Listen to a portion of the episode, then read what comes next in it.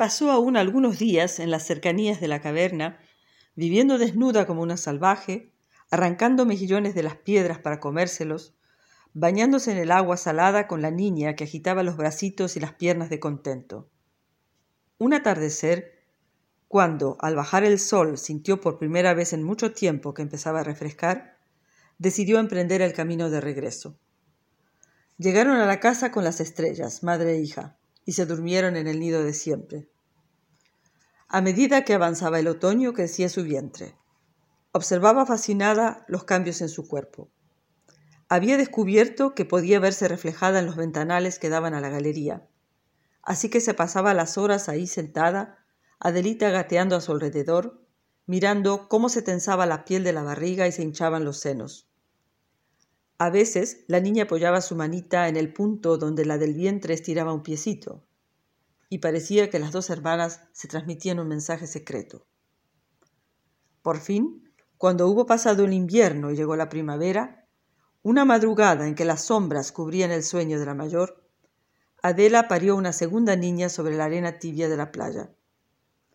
Como con la primera, esperó a que calentara el sol para ir a lavarla en la orilla y allí repitió el gesto de mojarle la cabeza para nombrarla. Te llamarás Marina, le dijo, pues eres del mar. Luego entró en la casa y se la presentó a Adelita.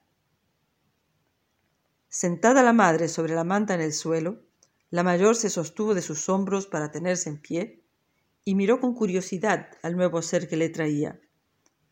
Todavía no había cumplido un año, pero en sus ojos una chispa de inteligencia parecía preguntarse de dónde venía esa criatura y qué relación tenía con ellas. A la madre, en cambio, poco le importaba definir o ponerles nombres a las relaciones. Lo que contaba era que habían nacido de ella, carne de su carne, eran sus hijas. Esa palabra sí estaba en su vocabulario, hijas, pero hijas de mujer, punto. Que hiciera falta una intervención masculina para concebirlas, eso no contaba. Por eso, preguntar por la identidad del padre o a la sazón de los padres no tenía sentido, ya que las niñas eran ante todo hijas suyas y de nadie más. Ella las había hecho, ella las había parido, ella las estaba criando. Una noche de placer no le daba derecho a un desconocido a llamarse padre. Las dos niñas habían nacido en primavera, en la época en que florecían en los médanos las uñas de gato, marcando el comienzo de la temporada de calor. En esos meses andaban las tres semidesnudas y pasaban muchas horas en el agua, tantas que las niñas aprendieron a nadar al tiempo que andar. Solo cuando el sol pegaba fuerte, se recogían en la galería o hacían la siesta en el rincón del principio, el mismo en que pasaban la noche, las tres enredadas, como felinos en su guarida, las crías prendidas de los pezones hasta dormirse.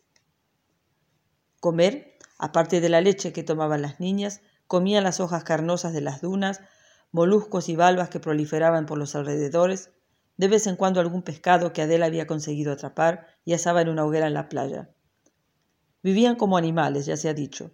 Sin embargo, si alguien hubiera podido observarlas a la distancia sin ser visto, mientras retozaban en la arena o se bañaban, se habría sorprendido al descubrir en esas hembras primitivas un porte aristocrático, una elegancia innata, asombrosa en esa mujer que se había hecho sola y que habían heredado las hijas.